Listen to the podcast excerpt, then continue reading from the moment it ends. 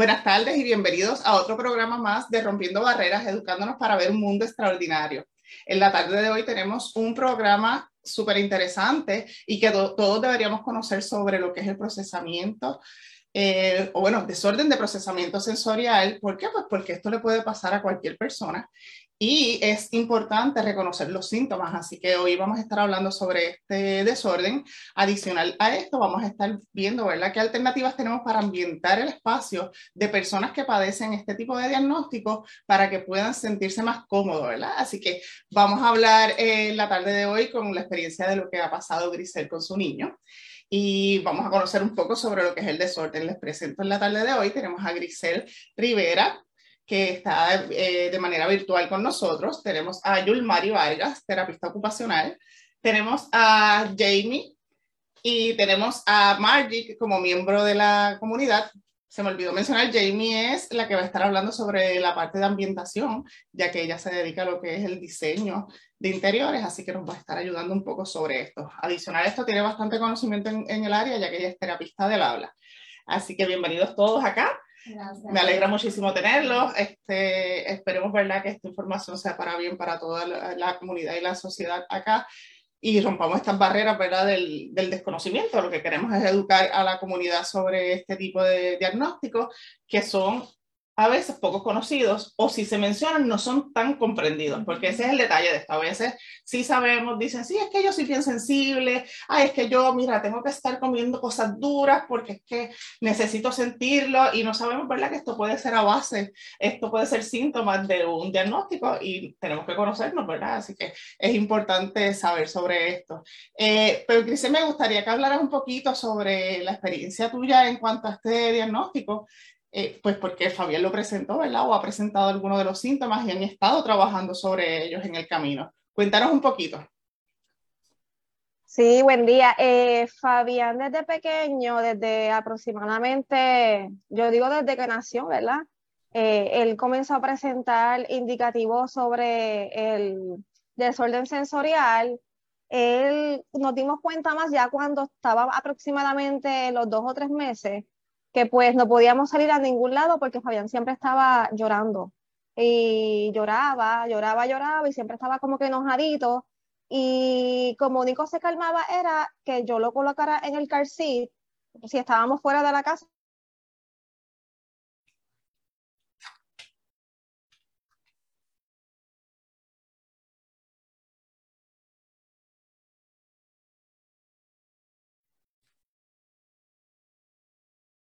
Bueno, disculpen, tuvimos un problema eh, con el internet, pero ya estamos de vuelta. Eh, continúa, Grisel, de con lo que estábamos hablando. Este, pues entonces eh, se me sugirió que lo evaluase con una eh, profesional, una audióloga. Y entonces la audióloga determinó en aquel momento que el nene presentaba problemas de audición.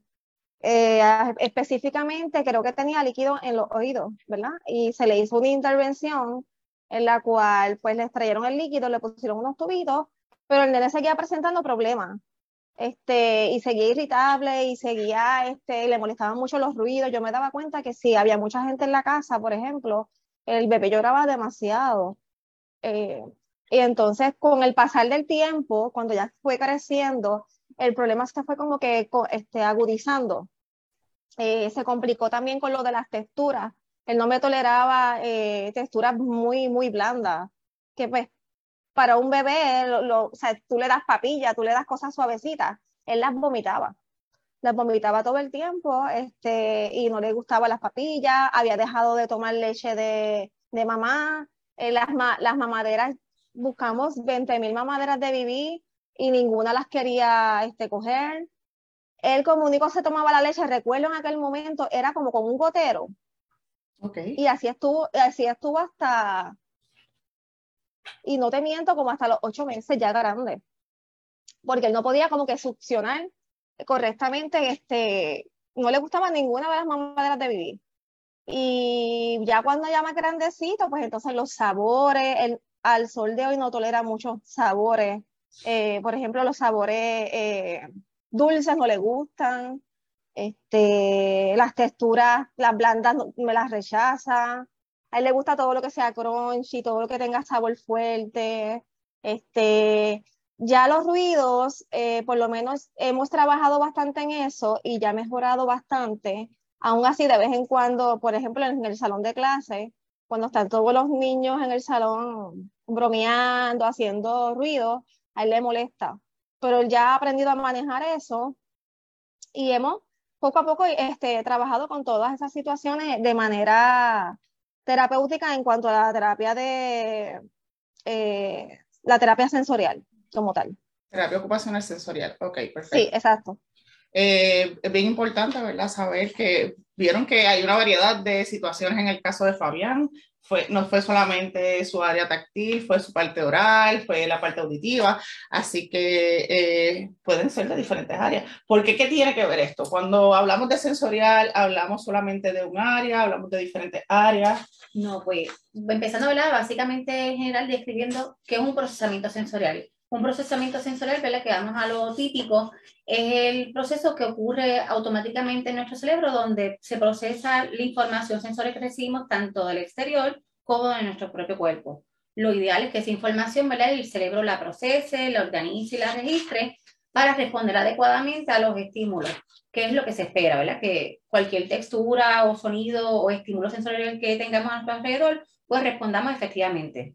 Pero por ende, entonces, que sería un desorden de procesamiento sensorial, pues cuando esa información no llega efectivamente al cerebro o no procesa la misma adecuadamente, así que por ende podemos responder con una respuesta, ¿verdad? Valga la redundancia, de hipersensibilidad a algún estímulo, de hiposensibilidad, que puede ser que no registre esa información eficientemente, o que busque excesivamente de un estímulo. Eh, pues yo estaba ¿verdad? mencionándole a, a, Jamie, precisamente anoche estábamos hablando, que es bien importante identificarlo como tal vez no entienden esos términos de hiper o hipo, ¿verdad? Y ahí está la parte de evitación o de búsqueda. Es como que tal vez, ¿verdad? En arroz y habichuela lo pueden comprender mejor. Eh, cuando hablan de hipo, pues es más búsqueda, cuando hiper, pues ya es, este, no, al revés, al revés, eh, espérate. Eh, que pues cuando estamos con hipo, pues ya estamos en búsqueda de, la sensación. porque hipo puede ser porque según la literatura y como lo describen algunos modelos, dentro de hipo puede caer que no registra la información o que busque el estímulo. se puede ser dos cosas dentro de ahí. Por eso que a veces es confuso el, el término. Y pues... es más conocido. Exacto, porque todo el mundo habla de hiper por todo. Eh, quiero preguntarte, porque siempre se utilizan varios términos. Se utiliza la parte integración sensorial y procesamiento sensorial. ¿Es lo mismo? Lo que pasa es que integración sensorial es el término el cual el especialista, ¿verdad? Este, el marco de referencia el cual guía la intervención. Que ya sería en el proceso del tratamiento. El procesamiento sensorial, pues es el término que se le conoce como ocurre el procesamiento de esa información. Y cuando estábamos hablando de la parte sensorial, estás mencionando que sí, que tiene que ver con el cerebro, que tiene que ver con todo esto, pero es bien importante que se refleja en, algunos, en algunas áreas, que son las que conocemos y son muy comunes y nos enseñaron desde chiquititos, que son los sentidos. Exacto. ¿Puedes hablar también sobre eso? Sí, pues eh, cuando ahorita expliqué qué es el proceso neurológico que ocurre de los sentidos, se refiere a los cinco sentidos que comúnmente nos enseñan desde pequeño, ¿verdad? Que recibimos la información, pero también existen tres sentidos adicionales, eh, los cuales utilizamos todo el tiempo eh, para realizar todas nuestras actividades diarias, pero son poco conocidos, que es el sistema propioceptivo, el sistema vestibular y el sistema interoceptivo.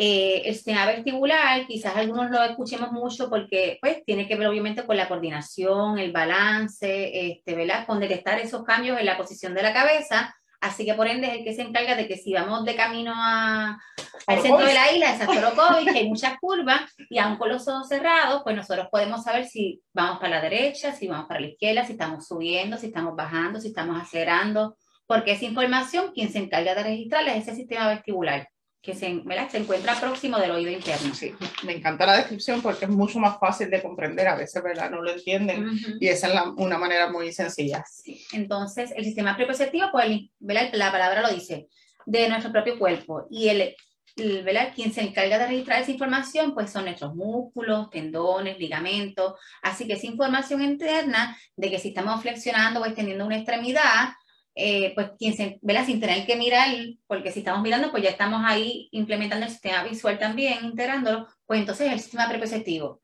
es el que también se encarga, por ejemplo, de cuánta fuerza necesitamos ejercer para una actividad, que quizás no es la misma fuerza para cuando escribimos a que cuando quizás lanzamos una bola. Y por eso es que a veces, muchas veces, cuando llegan niños referidos a, para, ¿verdad? para evaluar algún desorden sensorial, a veces nos dice mucho papá, sí, es que niña aprieta demasiado el lápiz, que casi lo rompe constantemente, o todo lo contrario, es que tiene un agarre tan suave que casi no aprieta nada. Entonces, pues hay que ver, ¿verdad? Ocultar si es algún asunto sensorial donde tenga esa dificultad discriminando la fuerza, ¿verdad? Empleando para hacer esa actividad. Y ahí es donde se, ¿verdad? se divide de lo que tal vez puede ser un asunto muscular a un asunto sensorial. Por eso es importante de la evaluación de terapia ocupacional, pues cuando uno evalúa la actividad motora, ya sea motor fino o motor grueso, que dentro del motor fino pues incluye ahí obviamente lo que es la fuerza muscular, y pues entonces cuando se hace una evaluación completa sensorial, que ahí también se integra exactamente el componente propioceptivo. Ok, pues, es bien interesante. Este tema es bien interesante. Yo digo que de él se debería hablar más.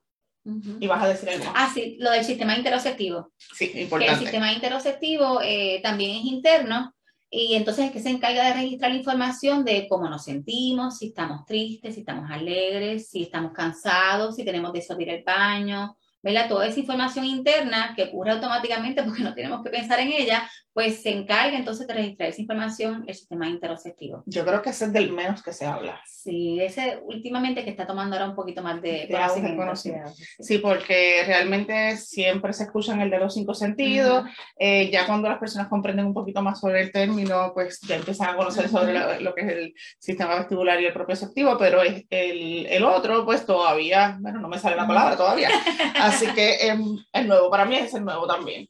Eh, Margie, ¿habías escuchado sobre esto? Ah, no tenía conocimiento de nada de información y es bastante eh, importante tener conocimiento porque de verdad eh, uno a veces se pone a pensar en, en diagnóstico eh, per se, por ejemplo, mira, este, tiene esto, por ejemplo, mi hijo está haciendo esto, según voy escuchándolo y estoy como que evaluando dentro de mi misma familia a ver y de verdad es bueno educarse y tener conocimiento y, del que no tenía. En el puesto que estás ocupando, ¿verdad? Que estás frente a la gente, a veces los papás vienen y hablan, no, es que él es así, es que ahora puedes eh, comprender otras cosas, ¿verdad? Y, y hasta cierto punto modificar. Ella trabaja en la parte administrativa, si hay el volumen alto del televisor, tal vez una familia puede acercarse y decirle, mira, es que el nene está, que no puede, no tolera eh, esos muñequitos. Mira que simple, ni siquiera el volumen. Esos muñequitos él no los tolera, entonces tú puedes hacer modificaciones. Hablando de modificaciones, me gustaría que hablaras un poquito sobre qué pueden haber ideas en la casa que puedan modificar este ambiente para que un niño se sienta más cómodo. Definitivamente, eh, igual que en cada uno de los entornos, como se hace en la oficina profesional, como ustedes, también ustedes pueden llevar eso a su casa. Eh, primeramente, ¿verdad? Comprender con, bajo de la mano de un especialista. Es bien importante que si vamos a hacer estos acomodos, sean de la mano de su especialista. ¿Por qué? Porque quizás el niño necesita ciertos estímulos específicos y esos son los que le vamos a proveer, ¿verdad? Porque quizás el niño todavía no está preparado para, para abrirse a un estímulo que es demasiado irritante. Entonces, lo que vamos a hacer puede ser contraproducente. Ustedes me corrigen, ¿verdad? Eh, así que es importante que cualquier decisión que vayamos a tomar en el ambiente del niño, pues sea de la mano de un especialista, pero sí, yo pues eh, le voy a dar algunas recomendaciones. Primeramente, primeramente entender que los niños pues durante las distintas etapas de su vida, pues ellos van a necesitar distintos tipos de estímulos. Quizás cuando esté más pequeño va, va a necesitar cierta estimulación que según él vaya creciendo, pues esto va a ir cambiando. Por tanto, el espacio donde está el niño va a ir cambiando con él consecuentemente. Así que importante que cuando vayamos a adquirir un mobiliario para el espacio, lo primero que yo les recomiendo a los papás es que utilicen mobiliario que sea modular o que se pueda, tenga la capacidad de transformarse o tener distintos usos.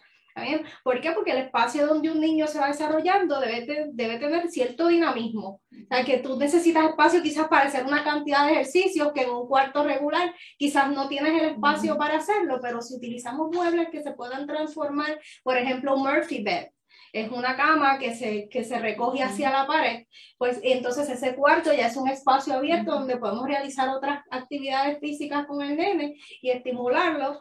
Eh, en el momento en que sea necesario. Eh, por ejemplo, las, vienen estas mesitas que son nido, mesas nido que se esconden una dentro de la otra, que quizás en el momento que la vayas a utilizar como una mesa, pues la tienes ahí, pero cuando ya no las necesites, pues las puedas esconder. E, esa es mi primera recomendación es cuando vayas a seleccionar el mobiliario, que sea mobiliario que tenga la capacidad de transformarse para para cumplir las necesidades del niño a través del tiempo, eh, para que esto sea universal, para que no, no se pierda. ¿Por qué? Porque no todos tenemos el dinero para comprar eh, una cama nueva eh, o, cada, cada año o una mesa nueva, sino pues desde el principio observar todo esto para, pues, para escoger sabiamente a la hora de invertir en mobiliario el cual y hasta, y hasta cierto punto lo que estás diciendo lo estamos viviendo ahora aquí donde estamos ubicados. Precisamente este es el gimnasio de terapia ocupacional y física de, de la Clinic Improved Development, que, es verdad, que nos presta esta localización, esta localización para, para hacer nuestros programas.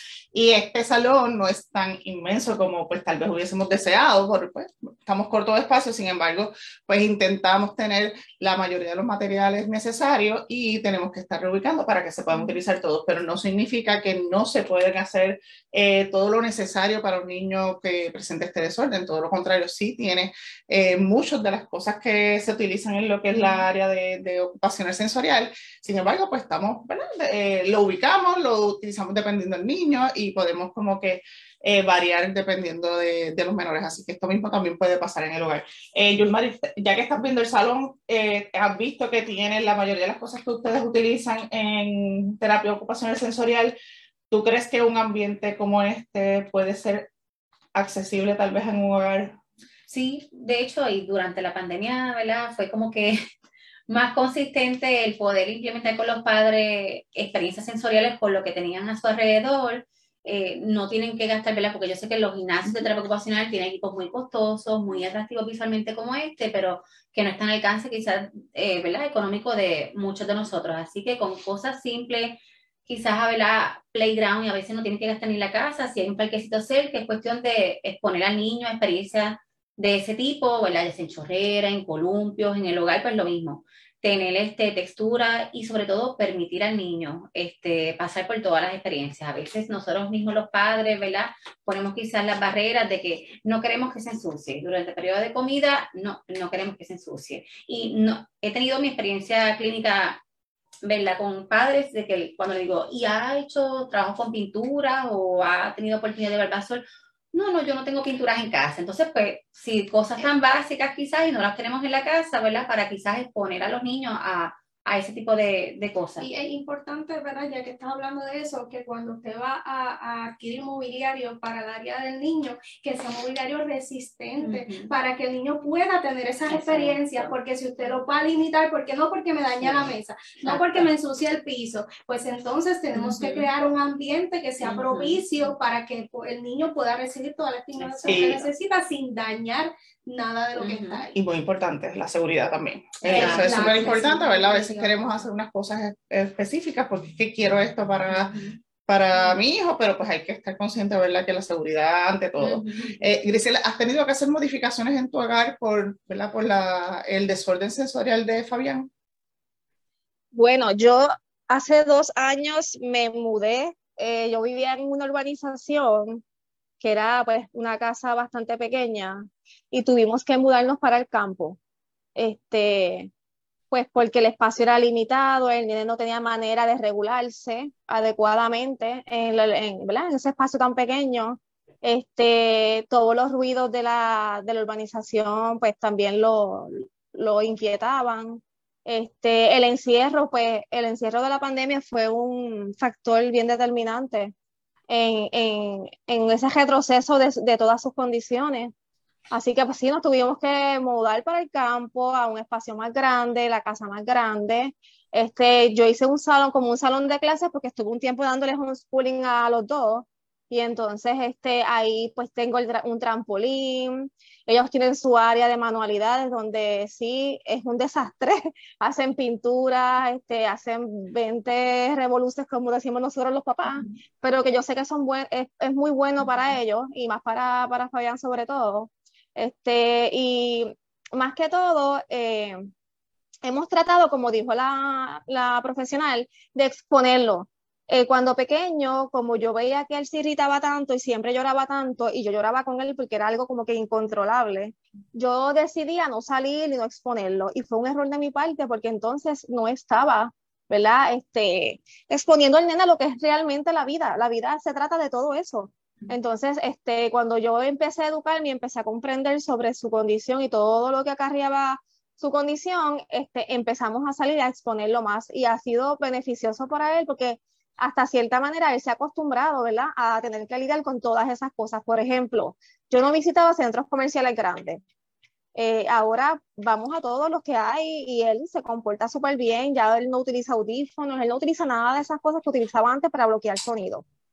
Este, y, y el, el exponer al niño es, es bien beneficioso porque eh, tarde o temprano ellos van a acoplarse a lo que realmente es la vida. La vida se trata de eso.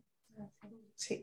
Eh, ya que mencionas esto, ¿verdad? Y ese cambio y que tuviste que hacer de mudarte de, de tu urbanización, a veces, ¿verdad? Uno hace estas cosas con mucho sacrificio, pero la gente no ve que pues nuestra vida cambia completamente cuando tenemos un hijo y más con necesidades especiales. Precisamente, mira, busqué rapidito cuando lo tocaste y voy a hablar sobre esto unos minutitos, pero le voy a hacer una pregunta a Yulmari.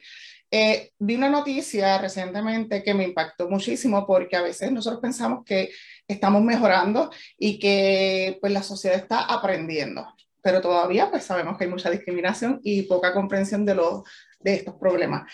Eh, el desorden sensorial no solamente pasa en niños con autismo, hay otros, otras personas que pueden padecer este, este diagnóstico y también puede estar solito, eso es así. Sí, pero entonces cuando vemos un niño que hace muchos ruidos para escucharse a sí mismo o entre estas crisis porque no tolera algunos sonidos, tiene que ver con esta parte del desorden sensorial pues eso, y qué bueno que lo mencionas, porque ella eh, trajo algo a colación que me encantó, que todos nosotros podemos tener asuntos sensoriales, todos, todos. Podemos quizás no gustarnos alguna textura o ciertos olores nos resultan desagradables, o quizás le tenemos mucho miedo a máquinas o a, a, a equipos que tengan movimiento eh, ¿verdad? No sé, múltiples, ¿verdad? Las este, temperaturas, yo con las temperaturas. A muchas cosas, sí, exacto. Y hemos trabajado con profesionales que si nosotros mismos quizás no podemos manejar nuestras, nuestros sensoriales, pues exacto, después cómo lo vamos a poder ayudar a los demás. Pero quiero hacer hincapié, que ya lo mencioné muy bien, que aunque todos podemos tener nuestros asuntos sensoriales, lo que lo hace un desorden de interacción sensorial o de procesamiento sensorial es que impacte las ocupaciones o las actividades de la vida diaria, como ella menciona de que se le hace difícil salir a los centros comerciales, de que quizás ir a un cumpleaños, que debe ser una experiencia placentera para muchas familias y el niño, igual que ir a la playa, pues es todo lo contrario, se convierte en un dolor de cabeza, donde entonces quizás en vez de salir y exponerlo, pues es todo lo contrario. Así que sí, cuando ya llegue a impactar eso, las ocupaciones de la vida diaria, pues entonces es que Vela se explora y se oculta cuáles son los factores de hiper o hiposensibilidad que están impactando a ese menor para entonces manejarlo, ¿verdad? Y que pueda entonces participar efectivamente en las actividades diarias. Y algo que ella menciona es eso mismo que ella hizo, por ejemplo, de exponerlo, de que quizás inicialmente, que es lo típico, ¿verdad? quizás uno como madre inicialmente también, uno no quiere ni que el niño sufra, porque también, también uno sufre. Pero entonces son como poco a poco cómo poder gradar esa actividad de que quizás el niño, quizás un supermercado o un centro comercial grande, pues tiene muchos estímulos multisensoriales, pero quizás comenzar por llevarlo quizás a un colmadito o a un lugar que sea más pequeño, que es algo parecido como un supermercado, pero de menor tamaño, donde poco a poco el niño pueda manejar ciertos estímulos y no a tanto nivel. Y luego a poco quizás ¿verdad? irlo gradando y modificando a ambientes o lugares más, más amplios. Es, todo un proceso, es como el entrenamiento. Esto es un entrenamiento realmente. No es ponerlo de de lleno al chico con el estímulo que sea sensible. Niños, y, y por ahí fue ¿verdad? Donde, de, donde comencé, eh, niños que hacen sonidos como tal vez y, y, y, y puede ser algo sensorial lo que están haciendo para escucharse ellos mismos o eso lo hacen por alguna otra razón. Bueno, podría ser como un tipo de estimulación, pero hay que ver también el diagnóstico per se que tenga un niño con autismo. Porque, por ejemplo, usualmente el niño con autismo es algo como que como un vento del, del criterio B que tiene que ver con conducturas repetitivas, intereses restringidos y que bajo el manual nuevo, ¿verdad? Pues también se incluye lo que son asuntos sensoriales. Por tanto, auge que ha tomado, ¿verdad? Eh, estos problemas en, en este, este trastorno del espectro autismo, exacto. Eh, y lo traigo a colación porque precisamente en, en México, eh, pues hubo una situación con una familia, ¿verdad? Está esta madre soltera con un niño de, con autismo severo, el cual presentaba muchas crisis y hacía muchos sonidos fuertes muchos de ellos pues por su condición de autismo y también, ¿verdad?, por su desorden sensorial. Y lamentablemente la poca tolerancia hizo que a ella eh, la quemaran viva. Así que lo quise mencionar porque, ¿por qué? Pues porque sabemos que todavía está la pobre tolerancia a, comprender esta situación. ya la habían amenazado varias veces a ella y a su hijo y pues lamentablemente sucede esto y es importante, ¿verdad?, conocer y ser empático, porque como yo siempre digo, nadie sabe las luchas que presentan las familias con este diagnóstico. Así que seamos más sensibles y comprendamos más sobre esto estamos para ayudarnos. Y una mujer joven, este, y pues es importante, ¿verdad? Que, que mira todo lo que tuvo que hacer y hasta mudarse simplemente por ayudar a su hijo. Y es bien triste que eh, veamos noticias como esta en los tiempos que estamos viviendo. porque si fuera por falta de conocimiento, pero el, el, la información está. Pero pues no todo el mundo la quiere aprender. Es, correcto. Quizás también está de la mano de, de, de, muchos profesionales, al como tú lo estás haciendo, que te felicito por esto que estás haciendo, y que por eso estoy aquí eh, porque realmente hay que ver la manera en cómo llevamos el mensaje también. Eh, hay muchos de nuestros problemas sociales eh, están basados en falta de conocimiento y no porque no esté la información, sino es porque quizás la manera en que la estamos llevando, cuán agresivo estamos siendo, cómo estamos llevando ese mensaje. yo creo que hay falta, falta mucho camino todavía y, creo que estás en el camino correcto y esto es lo que tiene que estar sucediendo. Todos tenemos que unirnos para, desde las distintas trincheras, desde distintas vertientes, todos los profesionales, ver cómo podemos impactar la vida de, los niños para lograr que sean adultos funcionales, porque no toda la vida mamá va a estar ahí. La idea es lograr que estos niños puedan convertirse en seres independientes. Eh, y para eso hay mucho camino y, y, creo que esta es la, educar es una de las, de las bases, de lo más importante. Y, y qué bueno que lo mencionas, ¿verdad? Este, por eso es que se hace este programa. El fin era cuando uno ve las injusticias, ¿verdad? Estas desventajas a veces que tienen, tenemos, ¿verdad? Las familias con niños con necesidades especiales eh, donde pues me salieron las fuerzas de yo decir, pues mira, tal vez no soy experta, tal vez no hablo lo más bonito del mundo, pero tengo la mejor intención de, de poder educar o intentar educar a otros y por eso es que entra la iniciativa de que no solamente estén los profesionales y, los, y las familias, sino también tengamos personas de la comunidad que vengan a aprender. ¿Por qué? Pues porque ahora Maggie ya puede conocer más, si ella ve otra persona que lo necesite, lo puede educar y si no, si no puedo educarlo de la manera, este, una manera total, ¿verdad? Porque obviamente no va a saber, salir sabiendo todo. Eh, lo puede dirigir a los especialistas pertinentes. Y esto es como que lo más importante, al igual que compartir estos videos, hacer preguntas. Aquí esto está en vivo, así que pueden hacer todas las preguntas que quieran. Eh, que, y si no lo podemos contestar, obviamente, en el momento, vamos a estar respondiendo sus mensajes. Así que es, importante compartir con otros. Me gustaría, este, Yulmari, que habláramos como que de se me fue la palabra, sentido por sentido, como que cosas podríamos ver este, sentido por sentido. Por ejemplo, en la parte visual, ¿qué conductas podríamos ver en un desorden sensorial en el área visual? Pues sí, por ejemplo, si es de hipersensibilidad, muchos niños de, con hipersensibilidad visual prefieren la oscuridad porque de hecho salir afuera, exponerse con el sol, pues eh, lo evaden. Este, quizás si es de hipo o búsqueda visual, pues se acercan demasiado a los estímulos o ¿verdad? Cosas que sean atractivas visualmente, con luces, pues también se pasa constantemente acercándose a ella o estimulándose con las mismas. Eso, es Más bien en cuanto al área visual. Si es en cuanto al área auditiva, pues, ¿verdad? Quizás es bastante común de que evadan los sonidos fuertes o suaves o algunos en particulares. Si es de búsqueda o bajo registro, pues este chico que a veces está constantemente o haciendo sonidos él mismo, ya sea con su boca, con alguna parte del cuerpo, o con, ¿verdad? con algún objeto externo y que ¿verdad? esté buscando exacto, esa, esa estimulación auditiva. Este, si es, por ejemplo, vestibular, pues podría ser un chico que busque constantemente de dar vuelta o de constantemente moverse de un lugar a otro. Eh, si es, por ejemplo, de hipersensibilidad vestibular, que últimamente estamos viendo bastantes niños con eso, es, por ejemplo, el niño que, por ejemplo, eh, el estar en una superficie inestable, eh, ya sea casa de brinco, trampolín o columpio porque está despegando sus pies del suelo, pues le causa cierto temor o cierta ansiedad que no puede participar de las mismas, que ahí puede quizás incluirse lo que es el término de inseguridad gravitacional, que eso mismo es como cierto temor y ansiedad, ¿verdad? Ante despegar sus pies del suelo para participar de alguna actividad, ¿verdad? Y más si está en movimiento. Me queda el táctil, que también es bastante conocido, ¿verdad? Si es búsqueda o hiposensible bajo registro, pues puede ser que se pase constantemente tocando a las personas.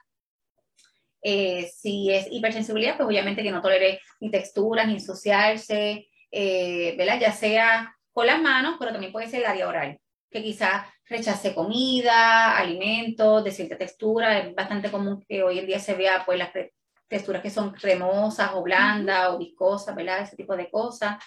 Y que quizás prefieren alimentos más crunchy, ¿verdad? Como creo que ya mencionaba. Exactamente. Eh, olfativa, pues tuvo en una ocasión un niño que fue wow, bien significativo, presentando una búsqueda olfativa tan y tan y tan y tan intensa que impactaba y que el chico cada vez llegara a un lugar y si la persona tenía un olor llamativo, se acercaba a olerlo constantemente, toda la terapia también era constantemente eso, así que también uno tenía que modificar eso de quizás en vez de utilizar un perfume tan fuerte, pues quizás un splash o una loción vela más suave.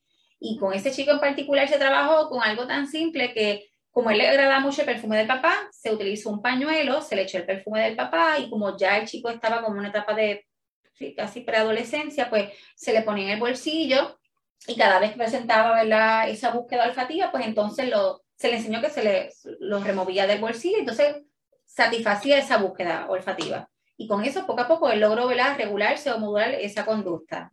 Algunos otros que, que he podido ver, ¿verdad? Este, no sé si tal vez lo mencionaste, ¿verdad? Pero yo pensando mientras estabas hablando, niños que se golpean, se dan este, todo el tiempo, o niños que se, o sea, hay unos que buscan darse, hay otros que se dan y no lloran y a veces tú dices, no, o es que puso la mano en la hornilla y él se quedó como si nada. También esto cae dentro de... Pasa mucho cuando tienen bajo registro de la información táctil. Dime, Grisel, disculpa. Perdón. No, que ahora que mencionas eso, yo siempre recuerdo que todavía Fabián con 12 años, tú le, le tocas la frente y tiene unos chichoncitos, él desde bien pequeño, este, constantemente se pegaba, se pegaba mucho este, eh, con el piso, eh, daba golpes con su cabecita en el piso y daba golpes también en la pared. Entonces, cuando yo recuerdo cuando yo lo llevé a pre-kinder, este, la maestra me decía que él estaba todo el tiempo golpeándose y pues que ella no lo podía controlar. Y eso, eso fue para mí bien, bien fuerte porque eh, ella nunca logró entender por qué Fabián tenía esa conducta en ese momento. Sí, sí, este, por eso es, es, es una de las más comunes. Estabas hablando sobre ella, que sí que, que puede suceder. Sí y, y, es esa búsqueda. Sí, o, o, ese bajo registro de esa información táctil, que entonces quizás si no la registra adecuadamente, esa información, pues obviamente quizás no siente los golpes como debe, quizás un pinchazo que para nosotros una cortadura que uno responde que es lo típico rápidamente, pues ellos pareciera no notarlo y si no es hasta que el papá o uno ve el chichón en varios días, pues quizás uno se percata de que se dio un golpe. Eso, porque ellos no parecen responder y por eso es tan importante, como tú mencionas, el asunto de la seguridad ante aquellos niños que presenten ese patrón. Claro. Otra cosa que, que se ve muchísimo también es yo siempre le llamo mi nombre, el mismo nombre, estos nombres así de arroz y habichuela, como yo digo, el escaneo. Que ven las cosas y todas las cosas las miran de esta forma.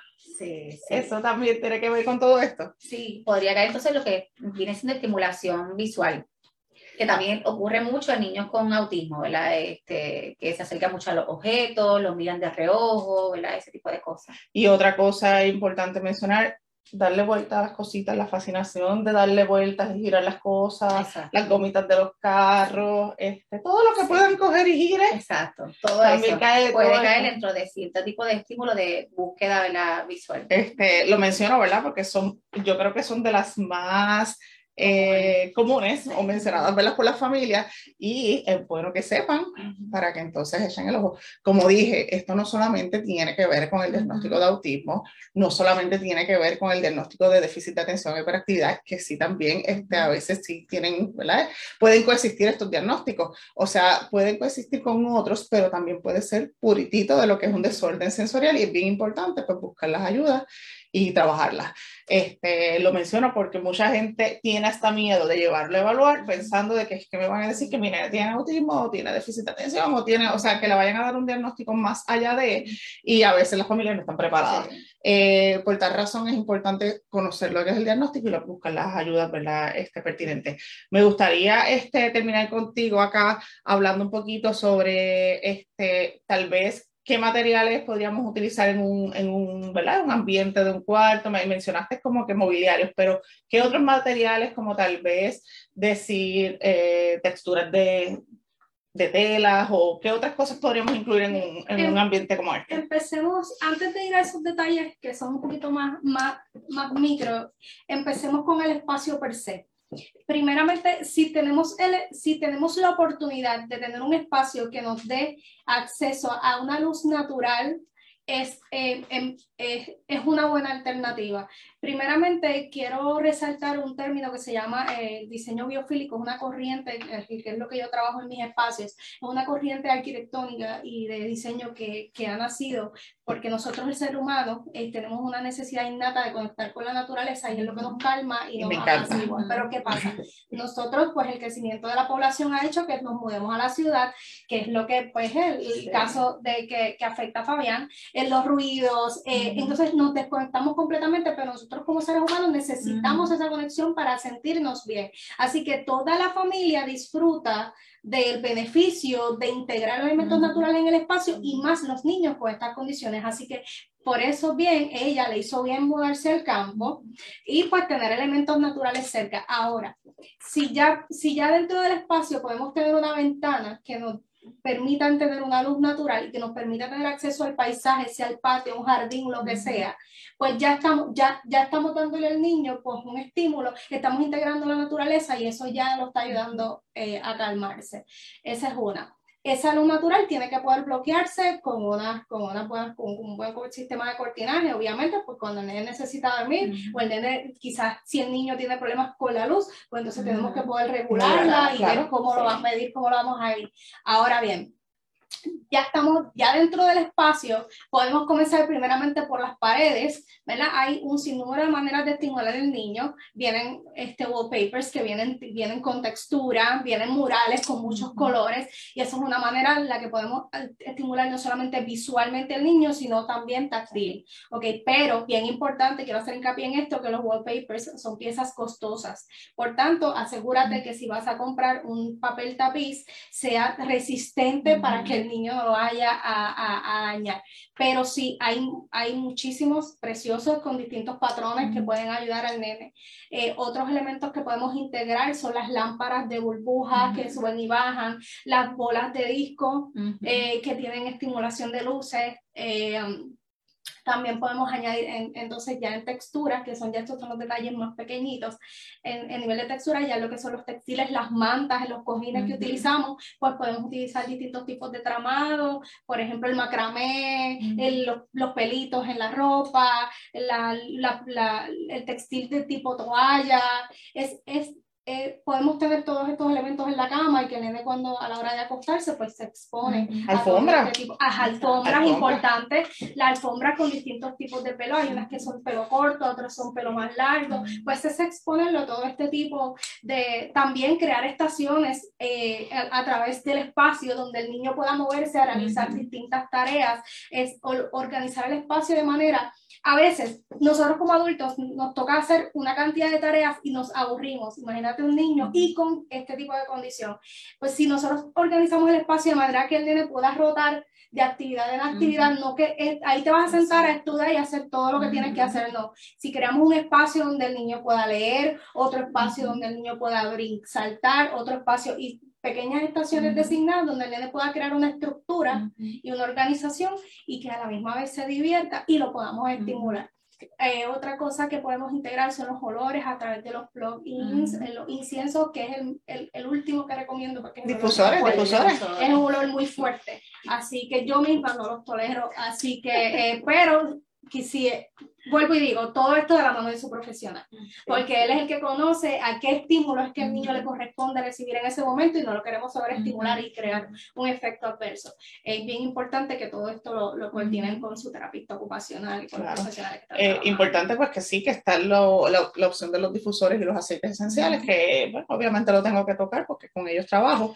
Eh, otra cosa que, que, iba a recordarte, porque sé que me lo habías mencionado y lo mencionaste, que si no tienen el, acceso a la naturaleza, que sí pueden tener, ambientar el cuarto. biofílicos dentro del, del cuarto, sí. Mira, una pequeña fuente de sonido de agua, eh, es bien importante, a veces vienen unas que tú las pones encima de una mesita, el sonido del agua.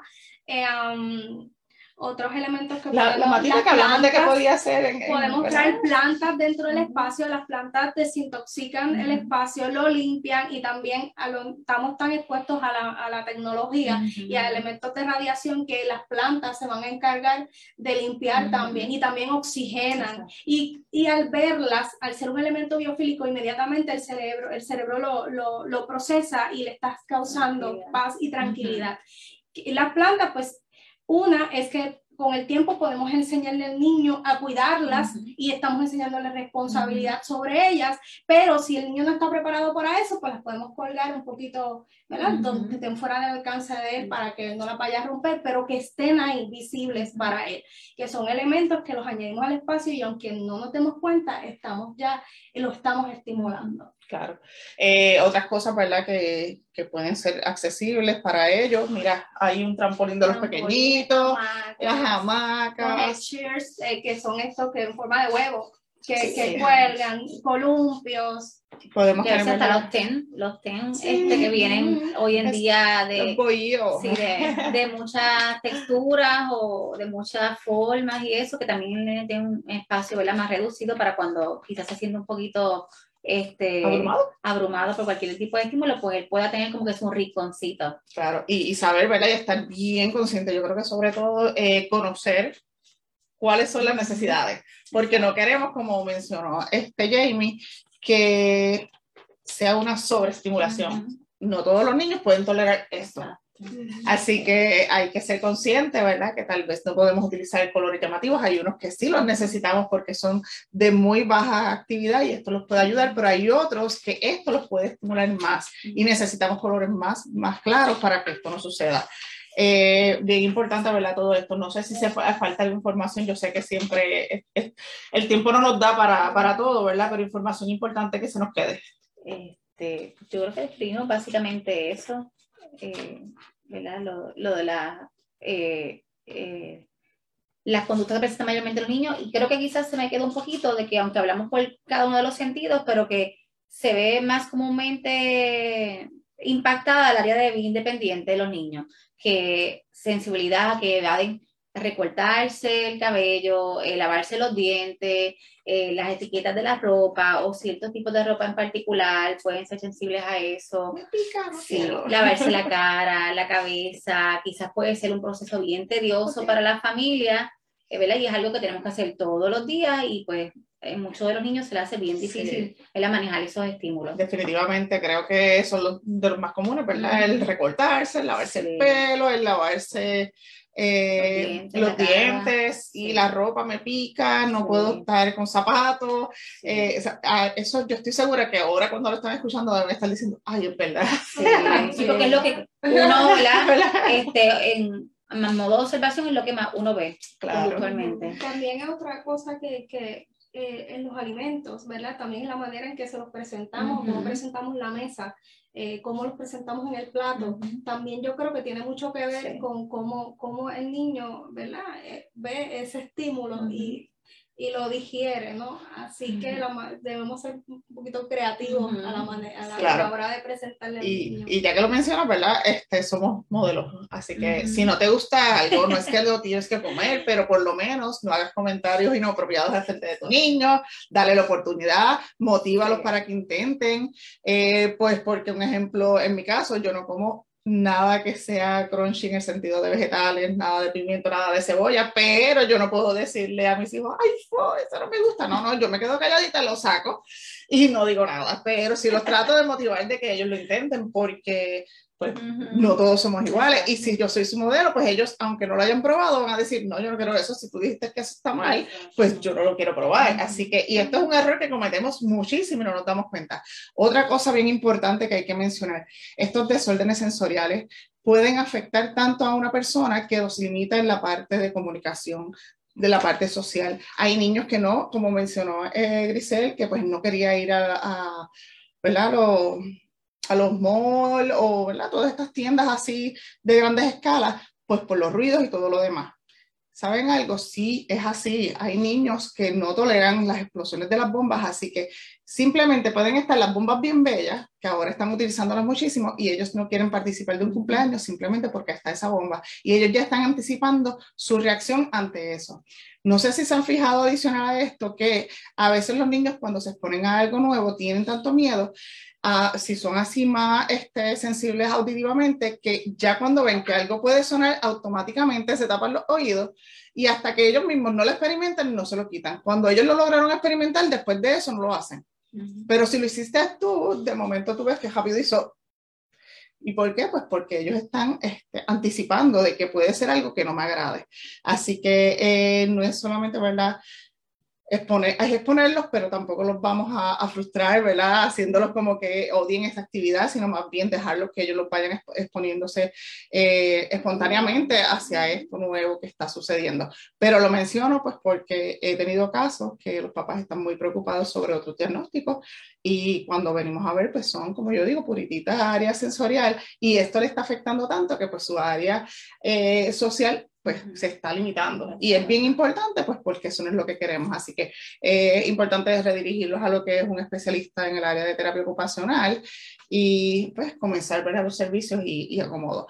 Eh, aquí en los banners están viendo la información de Jamie, ella, como mencioné, es diseñadora anteriores, así que pueden comunicarse con ella para más información, ¿verdad? Si necesitan ayuda sobre esto, ella pues tiene sus servicios y pueden comunicarse con ella.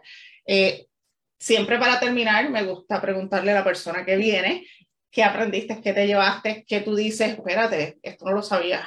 Pues mira, de verdad, eh, muy agradecida por la invitación porque eh, me llevo mucha información que de verdad me va a ayudar tanto en el trabajo como hasta en la, en la vida afuera, porque a veces uno no se pone los zapatos de los demás y al escuchar tantas cosas, ahora yo digo, mira, pues, tal vez a ese niño le pasaba eh, eh, una situación y ponerse los zapatos de también familia. En caso, en niños que no tienen condiciones, por ejemplo, yo que tengo dos, también ver y ayudar, porque eso me puede ayudar a mí esta información, también ayudarlos a ellos a entender también a otros cuando compartan. Bien importante educar a nuestros hijos. Nuestros hijos son los que están expuestos y pues no conocen nada de esto y hacerlos sensibles con, con otros es bien importante. Sí, que sean empáticos también alrededor y yo también, nosotros como papás, como adultos, a nuestros hijos y de verdad la, la información está súper enriquecedora porque nos ayuda a nosotros como seres humanos y como padres a poder entonces a poder educar y, y enseñar a nuestros niños que tal vez tampoco como yo tienen, el conocimiento y poder este, empatizarse más con los que están a su alrededor. Claro que sí. Eh, ya les agradezco a todas haber estado en la tarde de hoy con nosotros. Eh, como siempre, ¿verdad? son bienvenidas a participar en cualquier otro de nuestros conversatorios, que a mí me encanta porque siempre traen información muy valiosa. Grisel ya es la segunda vez que participa con nosotros, así que es una de nuestras estrellas en, en los programas y yo le agradezco ¿verdad? Su, siempre su disponibilidad conmigo y en poder aportar su, su experiencia, que es tan importante ¿verdad? para educar a otros. Eh, luego de esto vamos a estar viendo un anuncio y terminamos con el próximo programa. Así que nos vemos prontito y muchas gracias a todos. Bye, Improve Your Development, clínica de servicios terapéuticos interdisciplinarios para individuos con trastornos del neurodesarrollo, ubicados en el casco urbano de Cuamo, en la calle Carrión Maduro, detrás del Taco Maker, en horario de lunes a viernes de 8 a 5 y 30 de la tarde y sábado de 8 a 5 de la tarde. Los servicios que ofrecemos, evaluación y terapia física, evaluación y terapia ocupacional, evaluación y terapia de habla y lenguaje, evaluación y terapia psicológica. Para mayor información, favor de comunicarse al 939-488-8137 en horario de 8 a 12 o a través de mensaje de texto por la aplicación de WhatsApp. En nuestro próximo programa estaremos hablando sobre el síndrome TBCK. ¿Qué es esto? Un desorden neurogenético que puede afectar varias áreas del desarrollo de las personas. En, Puerto Rico existe una mutación del mismo en el que puede presentar estas afecciones de manera más severa y vamos a estar conociendo sobre sus signos y señales. Así que no te lo pierdas, 16 de agosto del 2022 a las 6 pm. Hasta entonces.